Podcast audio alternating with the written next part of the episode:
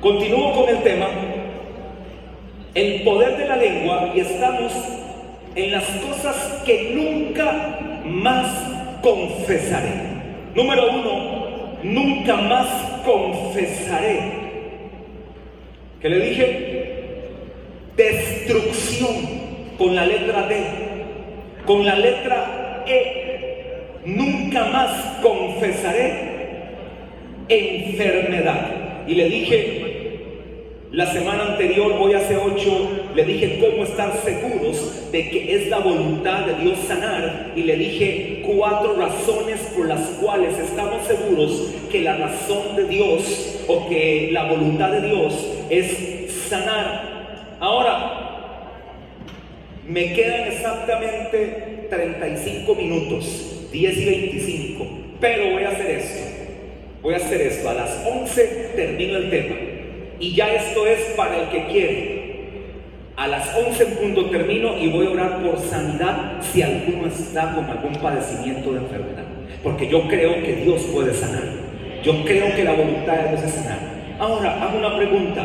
¿Usted conoce gente que es cristiana y está enferma? Levánteme la mano.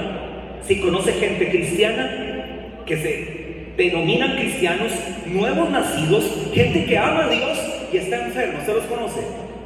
Levante la mano. Ahora, baje la mano. Vea qué montón de cristianos que sucede eso. ¿Usted conoce a algún cristiano que murió por una enfermedad? Levante la mano. Oiga, bastantes manos, baje la mano.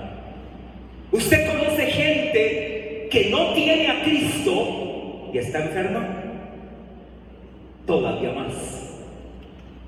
Le voy a decir en esta mañana las cinco, por lo menos que puedo ver la palabra de Dios, los cinco motivos por los que no se recibe sanidad.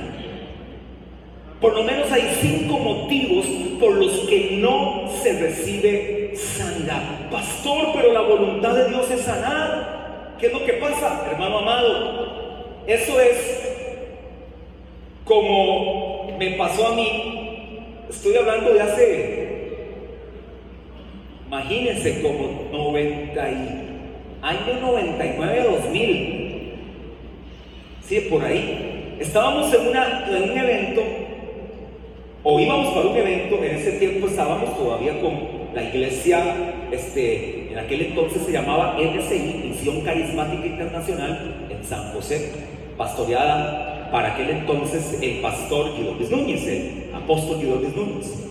Él hizo un retiro y el retiro fue en el Hotel Tambor. ¿Se ha oído ese hotel Tambor? Que es en Playa Tambor y ahí en Tambor, ahí está ese hotel. Vamos a ir, sí. Ahí fue el retiro. Y ahí no era, van a ver y el que pueda llegue. No, los espero y punto. Así es allá. Porque éramos líderes de primer nivel, en teoría. Esa era la teoría. Líderes principales nos llamaban. Entonces, hermano amado, había que vender hasta lo que fuera, pero había que conseguir, porque para nosotros en esos momentos, y para ahora todavía yo lo practico mi esposa, para nosotros era un privilegio, y es un privilegio y un honor recibir de alguien que tiene de Dios su alimento, su palabra, y entonces hacíamos esto y. Bueno, yo nunca había ido a un hotel de Primero que había que meterse dentro de un barco para ir. Yo, ¿qué es esta cosa? Bueno, dije, ¿qué es esta vara? Era joven, ¿qué es esto? E imagínense, hace 2019 tenía este, 27 años, 26 años. Estaba pollito. Bueno, se meten los carros en el barco, ¿verdad? Era un, ferry, ya es un ferry ahí. Vamos al lugar. Ya vamos, ya uno ya ha pagado, ¿verdad? Lo que, que, y ya llega la parte de la comida. Y yo, por lo menos, no sé si la. Y estábamos, es, un auto, es esto? Un decir, un poquito de esto, de arroz, un poquito de esto, arroz, frijoles, este pedacito de carne y esta ensalada. Porque si no, imagínense el pago que tengo que hacer ahora. Me va a salir carísimo ir a pagar y esto desayuno, almuerzo, cena, y eran dos días, otra vez desayuno, me va a salir que El primer día, poquito. ¿Y por qué cogí tan poquito? Ay, no, pues, yo en mi mente, no, no, es que no tengo hambre. Al día siguiente se da cuenta el jefe. Oiga, ¿por qué coge eso? Digo nomás que este, estoy cuidándome. no, escuche, aquí la regla es, usted come hasta donde aguante. Y no tiene límites, porque cuando usted pagó, pagó todo, todo estaba incluido. Desayuno a lo que quiera, día siguiente comí pinto, salchichitas, desayuno, tocineta, natilla, omelette, huevo frito, huevo pateado, huevo revuelto, huevo duro, fruta, sandía, melón, bananos, este, yogur online, este, sin lime, este, en el almuerzo, este, lomito, lomo, este, eh, entraña, este, pollo asado, este, llena cena, de todo. Y así que me estaba cuidando. Todo estaba incluido. No sé si a alguno le pasó eso. ¿A alguno les ha pasado eso un montón de esos? Que es la primera y no sabía. Y les pasó eso. Eso exactamente es lo que le pasa más de un cristiano ahora en su vida. Todo está incluido, hermano amado. Todo Dios se lo incluyó. Le incluyó sanidad, le incluyó bendición, le incluyó paz, le incluyó vida nueva, le incluyó salud, le incluyó prosperidad, le incluyó inteligencia, le incluyó sabiduría, le incluyó destino, le incluyó victoria y ahí ponga toda la lista. El problema es que muchos no lo saben y les pasan las mías en el hotel todo incluido que usted y no sé si a alguno le pasó que hasta los hijos, no coja eso. Poquito, poquito. Si no, imagínense la cuenta. Pero no lo sabíamos. Y ahora en Cristo Él nos capacitó, nos facultó y nos dotó conforme a las riquezas de su gloria. Por eso Él dice en Filipenses 4:19, mi Dios pues suplirá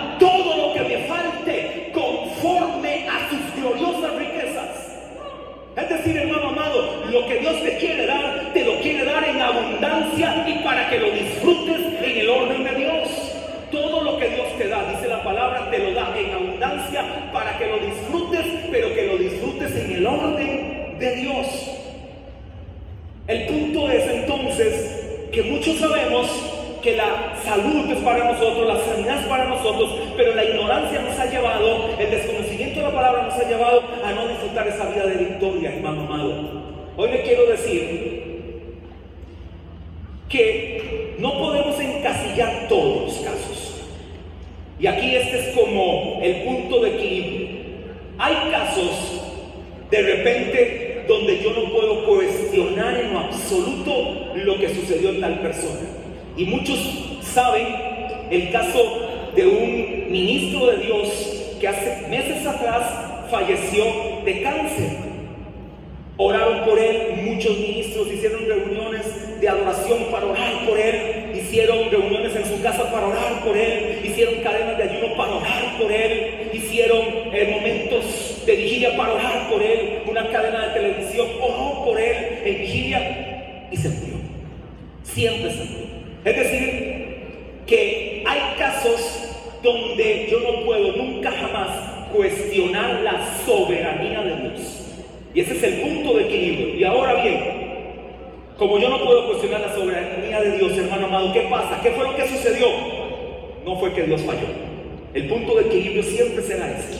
No es que Dios falla, los que fallamos somos nosotros. El punto que falla es nosotros. Nosotros fallamos de repente en nuestra fe o falló la fe de la persona. No sé si usted recuerda aquel caso de que había un hombre enfermo en su casa y Jesús fue, lo llamaron y fue a orar por ese hombre, pero no se podía, no, perdón, no es así la historia, Más bien él no, el, el enfermo no estaba en la casa. Jesús estaba ya en la casa.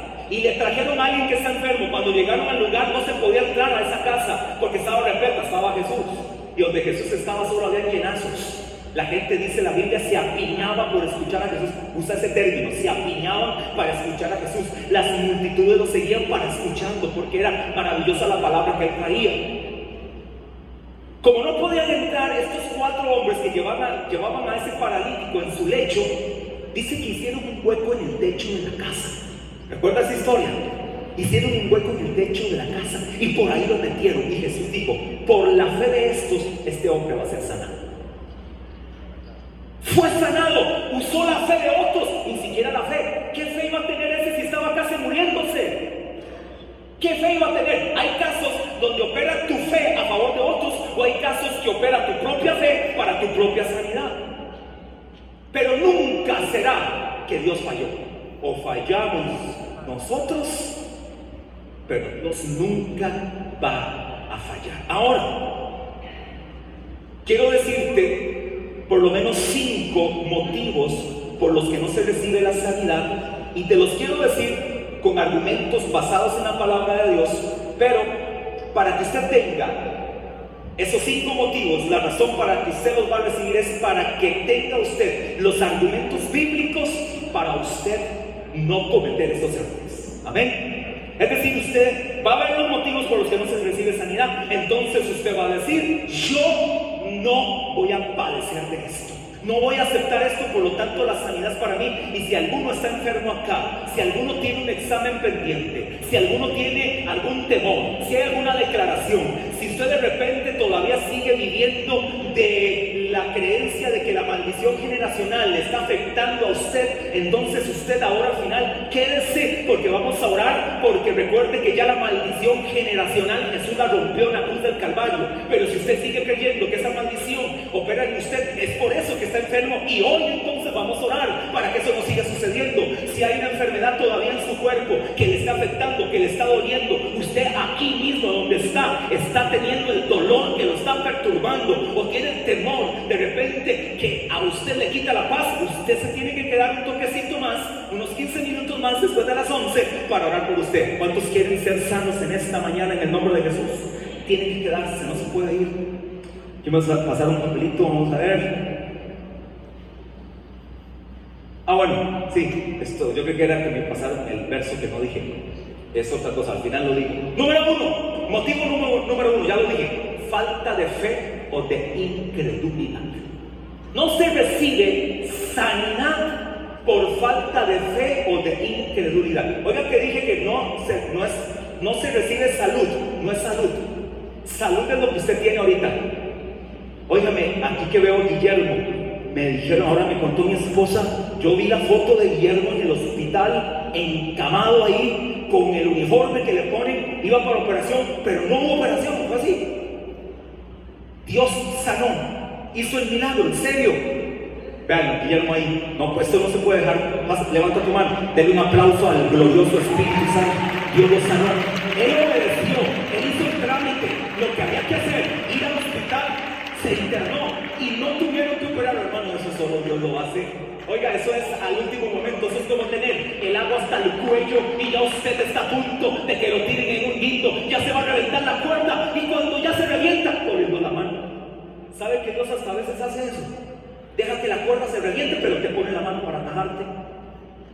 O como aquella, no sé, usted no sé si lo ha visto, es este, como una historia, está el abismo y la persona cree que se va a desplomar y lo que había entre el supuesto abismo y el suelo era un centímetro. Es decir, no se iba a llevar el más mínimo golpe, así es Dios con nosotros.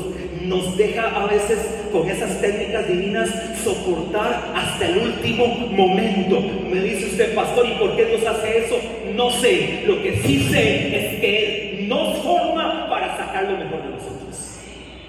Ahora va a sacar lo mejor de Guillermo, ahora va a sacar lo mejor de Diego, ahora va a sacar lo mejor de Cristian, ahora va a sacar lo mejor de Alonso, ahora va a sacar lo mejor de Ariel, ahora va a sacar lo mejor de Odanis, ahora va a sacar lo mejor de Doña Rosy. Ese es el Dios que tenemos, porque es un Dios de amor, es un Dios de gran misericordia. Número uno entonces, vaya rápidamente a Marcos, capítulo 6.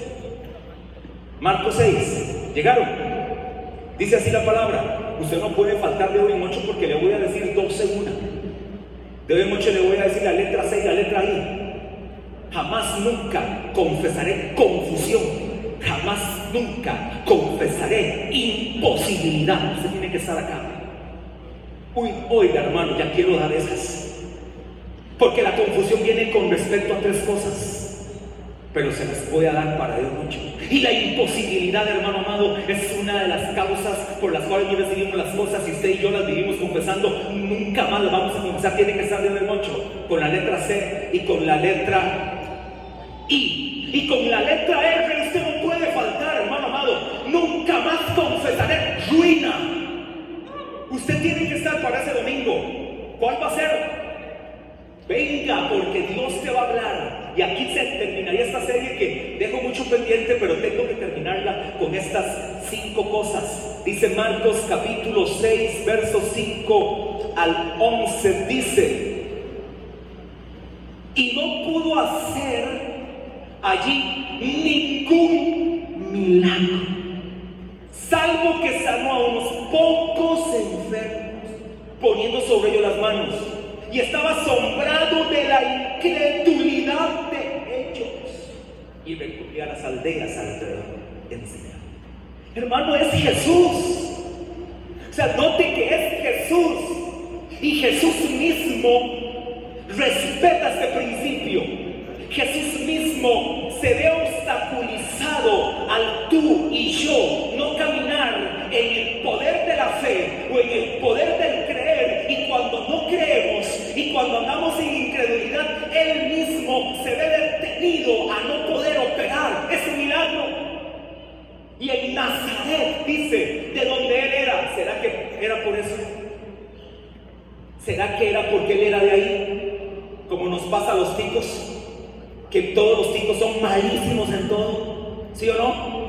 Y cuando viene alguien hablando con acento argentino o uruguayo, ese sí, Lexus 2021, con caja octava, 110 mil dólares, 60 mil dólares para empezar de salario y premio de 2 millones y va al mundial. Ahora al tico, pero ni la bicicleta te. Ni una bicicleta. Salario de 25 mil dólares, que no es malo, pero no comparado al otro. Carro jamás. No, yo voy en mi propio carro. Eso no es para nosotros. Eso es solamente para el que tiene otro tipo de acento. Porque nosotros entre nosotros todo lo vemos malo. Eso fue lo que le pasó a Jesús. Como él era de Nazaret, ¿qué va a hacer este? Si este yo lo conozco, si este le ayudaba a su papá, era un carpintero.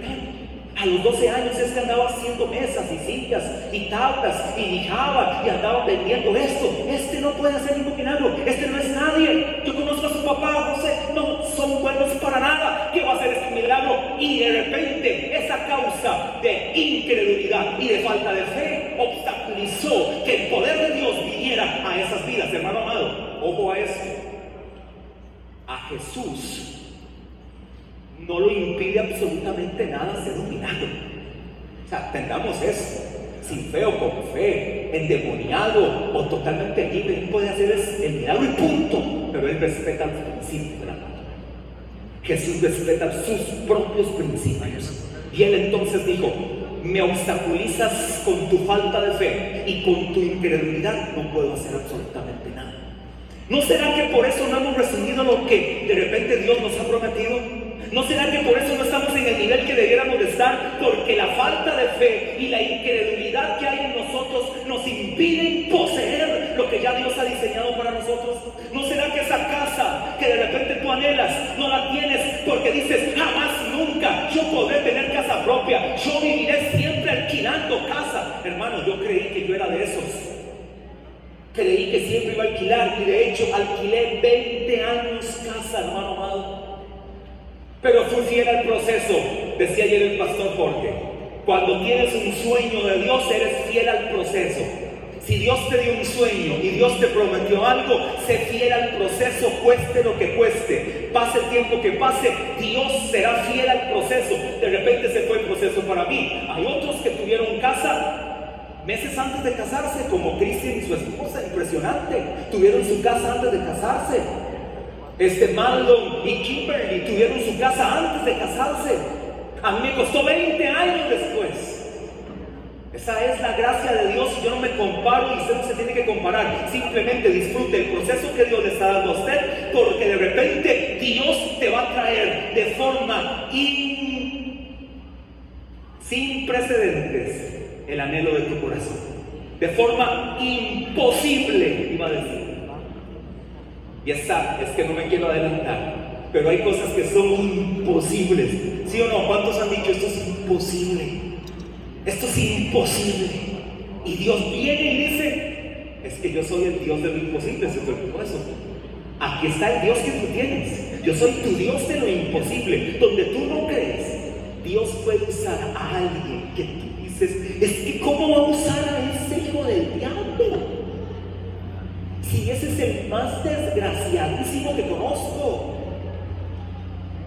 Y es que es así, hermano amado. Y Dios llega y lo usa a él a para bendecirte a ti. Así que simplemente esté a la expectativa de lo que Dios va a hacer. Falta de fe o de incredulidad son motivos por los que no se reciben los milagros. Rápidamente, Hebreos 11:6. Vamos a la Biblia. Necesito que usted vaya hoy bien rápido a la Biblia porque quiero orar por sanidad. Hebreos 11:6. Pero sin fe es imposible agradar a Dios porque es necesario que el que se acerca a Dios crea que le hay y que es galardonador de los que le buscan. Es decir, es necesario acercarse a Dios con fe. Si hay algo que agrada a Dios es la fe. Y hermano amado, escuche esto. De repente usted se va a escandalizar un poco, pero hubo un hombre que no era cristiano, que era del pueblo totalmente enemigo al pueblo de Israel. Y ese hombre tuvo fe y Jesús se agradó de la fe de él y operó un. Sanó a uno de sus colaboradores por la fe que tenía ese hombre. Usted recuerda el caso, el centurión. A Jesús no lo impresionó su rango, a Jesús no lo impresionó sus palabras, a Jesús no lo impresionó su riqueza, a Jesús no lo impresionó los bienes que poseía porque era muy rico, a Jesús no lo impresionó todas las ayudas que él daba al templo, a Jesús lo impresionó la fe que este centurión tenía. Cuando tú y yo operamos en fe, los milagros fluyen La fe es un canal que Dios permite para que los milagros fluyan de forma libre. Es como la tubería que necesitamos, la fe, para que los milagros fluyan de forma libre. Pero ¿qué estanca esa tubería? La incredulidad. La incredulidad estanca ese milagro que Dios puede traer y que Él quiere hacer. Diga que está al lado suyo. Dios anhela y quiere hacer milagros. Dígase, Dios anhela y quiere hacer milagros. Dos, falta de conocimiento.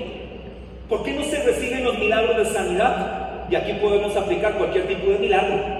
Pero estamos hablando de sanidad, que es el más, este, el que más vemos a la gente padecer. La gente está enferma, lamentablemente. La enfermedad de este último tiempo es el estrés. La gente está estresada por todo. La gente está padeciendo por situaciones de estrés se acuestan de forma normal y no amanecen porque aún acostados están estresados y vino un infarto al corazón, vino un problema de repente de derrame al cerebro por tanta preocupación y por tanto estrés. Es la enfermedad que está matando a miles de miles de miles de personas. En Estados Unidos la gente no muere, por no muere tanto por el consumo de cocaína porque son aspiradoras en Estados Unidos para la cocaína, pero no es la primer causa de muerte. No mueren por asuntos sexuales, contaminaciones sexuales. Mueren por estrés, mueren por preocupación, mueren por el temor al futuro, mueren por todo lo que han caído en deudas. Ahí usted ve es una nación sumamente poderosa, pero también es una nación sumamente endeudada, por lo tanto mueren por tanta preocupación, por las malas decisiones que han tomado. Número dos, falta de conocimiento. Vaya rápido a Oseas 4:6. Dice así, mi pueblo fue destruido porque le faltó conocimiento por cuanto desechaste el conocimiento yo te echaré del sacerdocio y porque olvidaste la ley de tu Dios, también yo me olvidaré de tus hijos. Esta palabra conocimiento en hebreo es la palabra shagak, que también es la palabra ignorancia y significa estar descarriado, estar en pecado, accidente, error y falta. Eso es falta entonces de conocimiento. Es una ignorancia como la que yo tuve en aquel hotel todo incluido. Mi ignorancia me llevó a limitarme. Cuando tú estás en ignorancia o no tienes el conocimiento de quién eres en Cristo, el conocimiento de quién eres según la palabra de Dios, cuando no conoces lo que la palabra dice acerca de ti, cuando ignoras lo que Dios dice acerca de tu sanidad, acerca de tu salud, acerca de tu restauración, acerca de tu restitución, acerca de tu posición en Cristo, acerca de los beneficios que recibiste en la cruz del Calvario, cuando no conoces el intercambio que hubo en la cruz. Es decir, cuando Jesús estuvo en la cruz hubo una sustitución. Por eso también se le llama el evento sustitutorio. Ahí en la cruz, lo que estaba en la cruz era Jesús tomando todo lo que tú y yo teníamos y todo lo que él tenía te lo estaba pasando a ti. Es decir, toda la vida, todo el poder, todos los milagros, toda la unción, toda la capacidad, toda la gracia estaba en él. Y él en la cruz estaba haciendo una sustitución. Te envío esto, te doy todo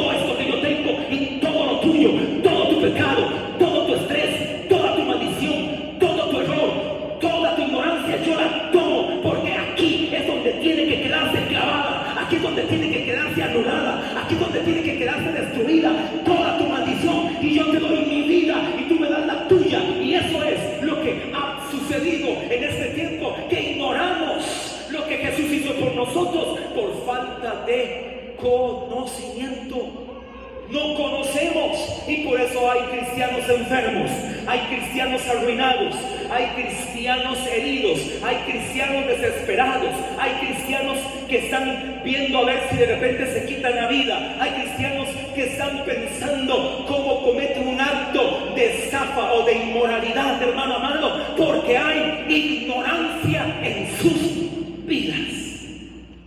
Número tres, falta de conocimiento. Entonces, dos dije, son motivos por los que no se recibe la salud. El pecado, causa tres, por la cual no se recibe sanidad. El pecado. Vaya rápidamente a primera de Crónicas 21. Primera de Crónicas 21 dice así. Llegaron.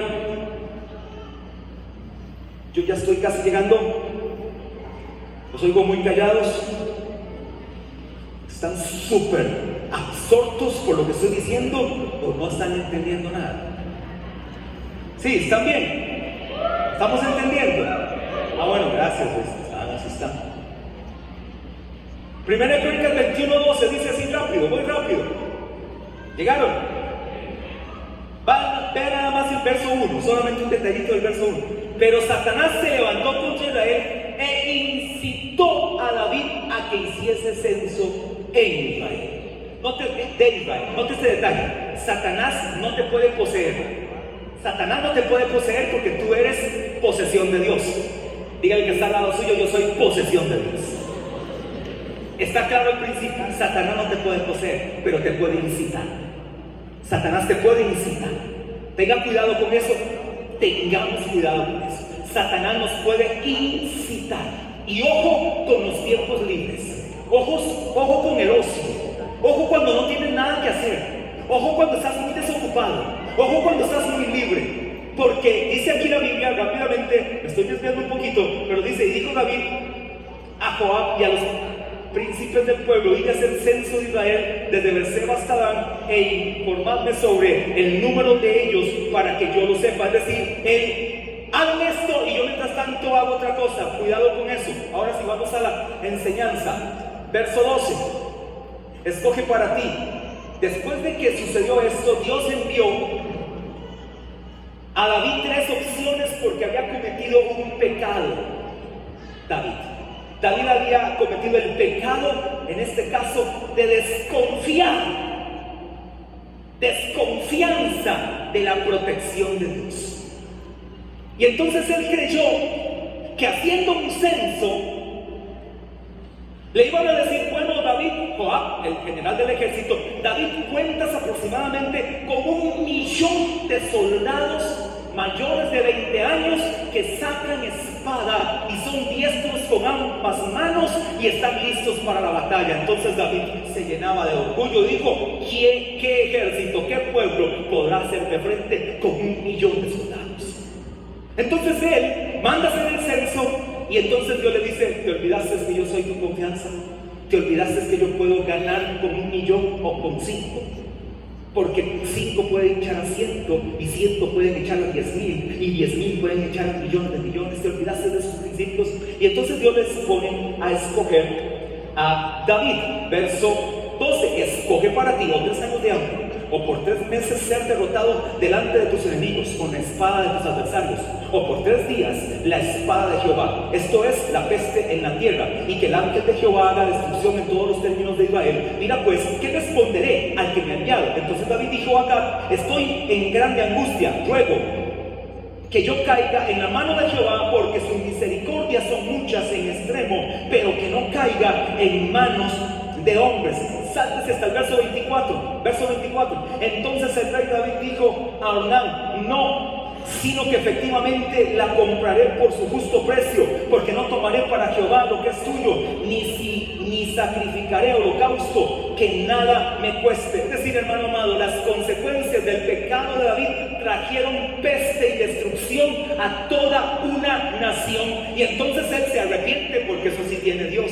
Dios es un Dios de misericordia, Dios es un Dios de oportunidades. Dios te dice, aquí está la oportunidad para que te arrepientas. Esta es tu oportunidad, tienes que tomarla. Tome la oportunidad en el momento que hay que tomarla y Dios ahí va a actuar con su misericordia y entonces David se arrepiente y va a sacrificar y dice, yo haré un sacrificio, no daré un sacrificio que no me cueste nada. El sacrificio que yo voy a dar tiene que ser un sacrificio que a mí me cueste, un sacrificio donde yo lo dé todo. Porque es que Ornán Museo le estaba ofreciendo todo. Si yo te doy toda la ofrenda, es decir, los preceptos, yo te doy toda la tierra, te doy el lugar, te doy la quinta que yo tengo, la parcela que yo todo te lo doy, y tú nada más haces lo que tienes que hacer. Le digo a David, no, yo voy a hacer algo que a mí me cueste. Por eso, hermano amado, ahora que yo hablaba del voto, el voto es algo que a ti te cuesta. El voto es algo que tú dices es un sacrificio. No voy a dar un sacrificio que no me cueste nada. Hermano amado, dígame, ¿usted cree que un voto para Dios son mil colones? Oiga, hermano, cuesta dar mil colones. Yo por lo menos a los viejitos, y a veces este, eh, me critican por eso, pero yo a los viejitos les doy no menos de mil colones a los semáforo. Por lo que vayan a hacer, no sé qué van a hacer. A los que sí yo sé que tienen pinta de, ¿usted sabe qué? A eso sí no, pero a un viejito mil hasta dos mil.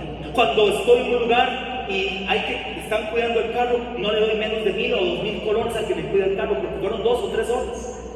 Ahora usted cree que yo voy a venir con una ofrenda de mil, cinco mil colones, algo que cualquiera lo puede conseguir y hasta votado usted se lo encuentra.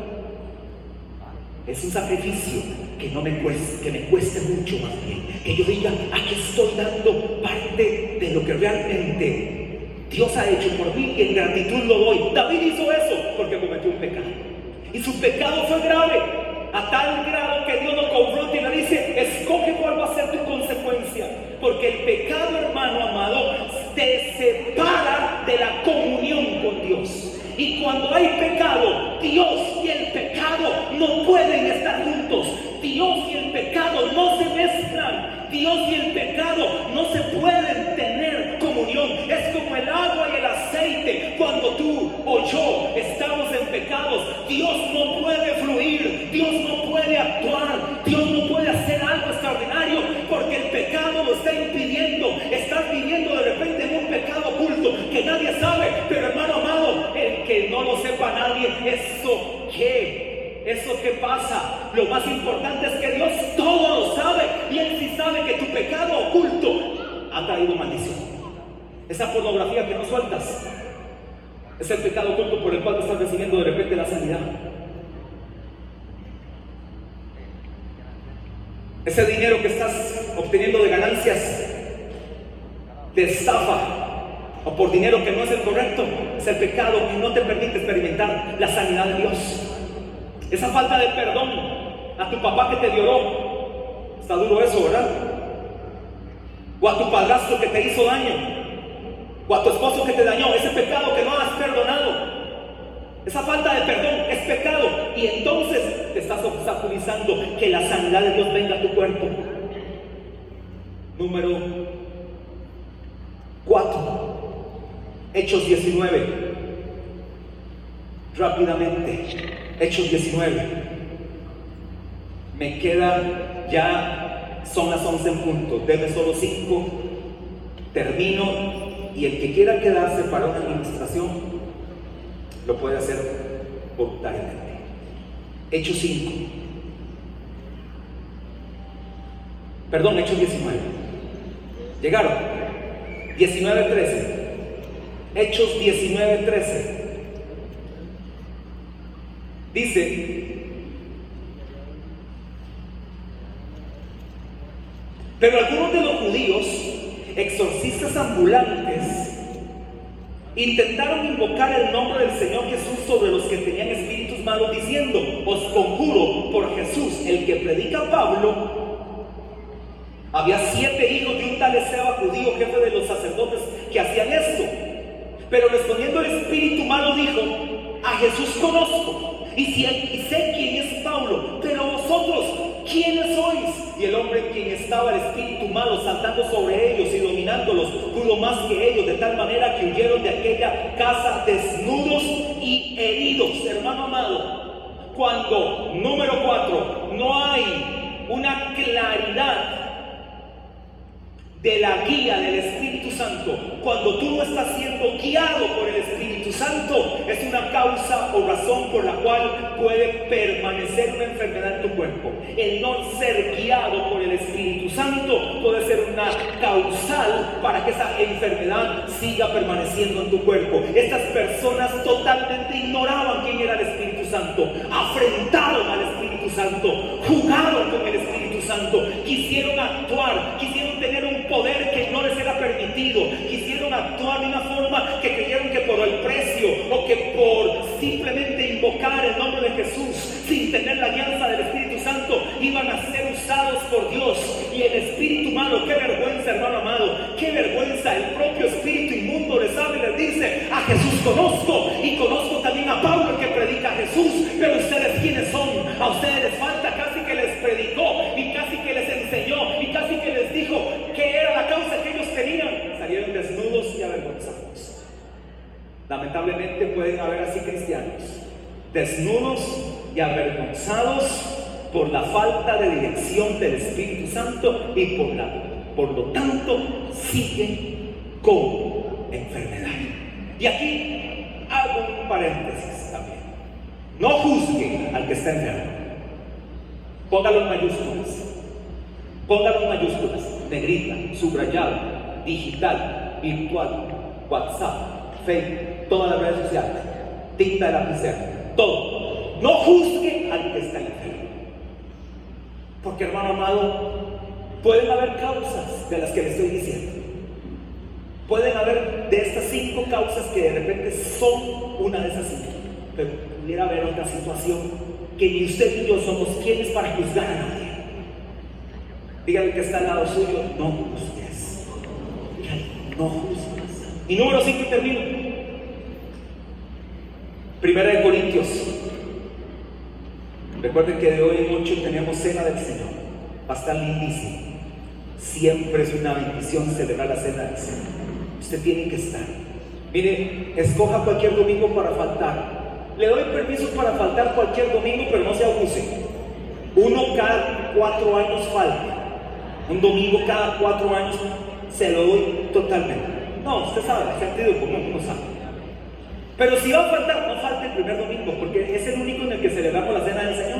Y cuando celebramos la cena del Señor suceden cosas maravillosas que de repente su alma no lo entiende ni su cuerpo, pero su espíritu está deseando que se celebre esa cena del Señor porque escuche lo que sucede. Oiga lo que sucede. Primera de Corintios 11, 29. ¿Llegaron? Dice, porque, vamos, voy a leer desde el verso 27. De manera que cualquiera que, come, que comiera este pan o bebiera de esta copa del Señor indignamente será culpado del cuerpo y de la sangre del Señor. Por tanto, pruébese cada uno a sí mismo y coma del pan y beba de la copa, porque el que come y bebe indignamente, y subraya esto, sin discernir el cuerpo del Señor, juicio come y bebe para sí, por lo cual hay muchos enfermos y debilitados entre vosotros, y muchos duermen. Y en el original o cualquier otra versión dice, y muchos están muertos. Número 5, motivo 5 por el cual no se decide sanidad es no discernir el cuerpo de Cristo. Es que Dios si me cae mal por ser tan moral. Ojalá luego todo le vaya mal por ser tan remorados, pricistas que me caen tan mal todo prepotente y orgulloso ahí en el parqueo siempre, gritando y hablando y diciendo. Esa pastora que le da la cantadera, uy, me la aguanto, la cantadera. Ese pastor Mario, vaya, qué dicha que ahora se va.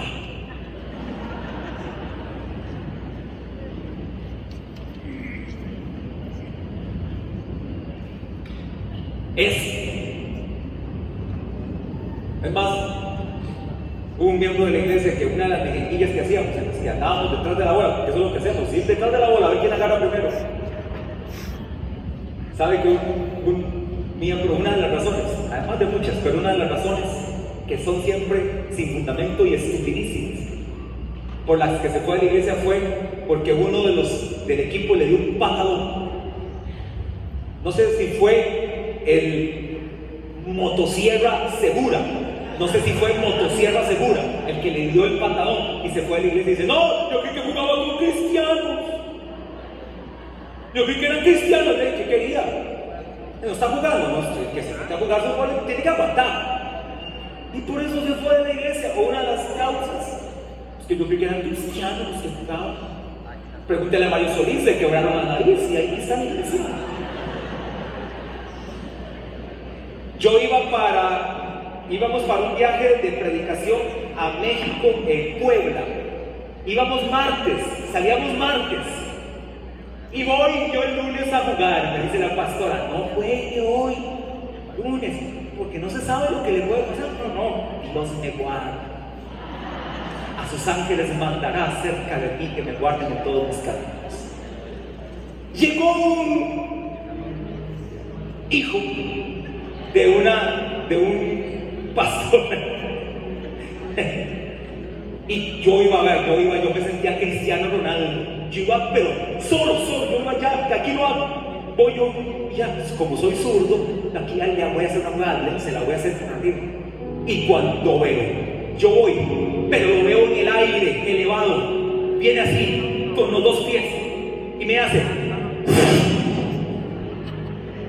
es 15 grado 3. Martes tuve que ir para México así. Mira qué vergüenza. En el aeropuerto, cuando a uno le piden quitarse los zapatos, ¿se sabe? Para no podía, no me cabía el zapato. O sea, después de tanto esfuerzo para meter el zapato, porque era así, hermano, así. Quitármelo para. Llegué a México y en todas las predicaciones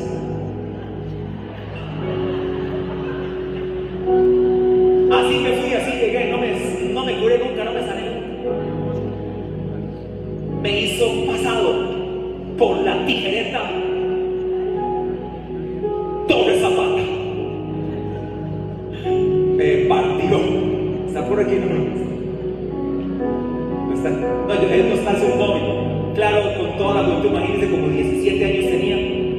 y me agarró en el mano y quebró todo. Pero lo perdoné para que Dios me al día siguiente. No discernir el cuerpo de Cristo te, te obstaculiza la salud de tu cuerpo.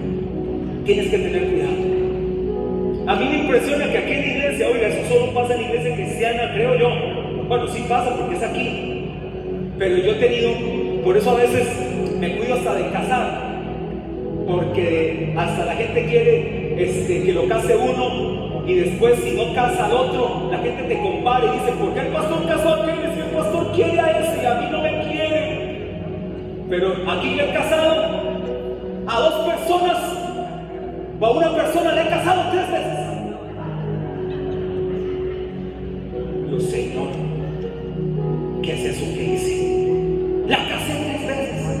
Y las parejas con las casé, las tres, las tres venían a la iglesia y él venía aquí también a la iglesia.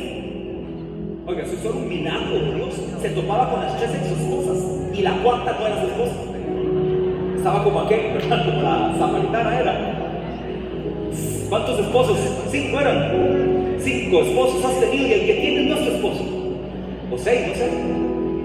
Por dicha ya hermano no está acá. Porque si no, usted sería la quinta en la lista. ya no es porque le va a tener problema. Oigan, yo lo casé dos. Porque cuando vino la primera venía casado. Se divorció dos, se casó con la tercera y ya la cuarta, no sé en qué, qué.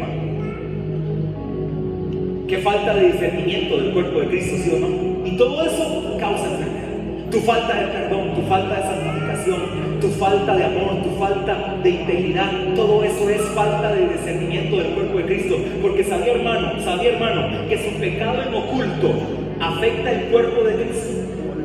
Cuando usted está pecando, usted cree que usted solo peca contra sí mismo, usted está pecando contra el cuerpo de Cristo. Usted aquí nadie me ve, en la, en la empresa nadie me conoce, aquí yo hago esto, aquí yo hago lo otro, nadie me el cuerpo de Cristo, estás afrentando el cuerpo de Cristo. Por eso cada primer domingo de semana lo que hacemos es una administración para que traigamos restauración, para que traigamos sanidad al cuerpo, para que tú y yo pidamos perdón a Dios y entremos en una cuenta nueva y digamos, Señor, ya no más voy a permitir el pecado y ya voy a dejar toda esta situación y más bien me voy a unir a ser uno de los que promueve la unidad por los cuales pudiera venir.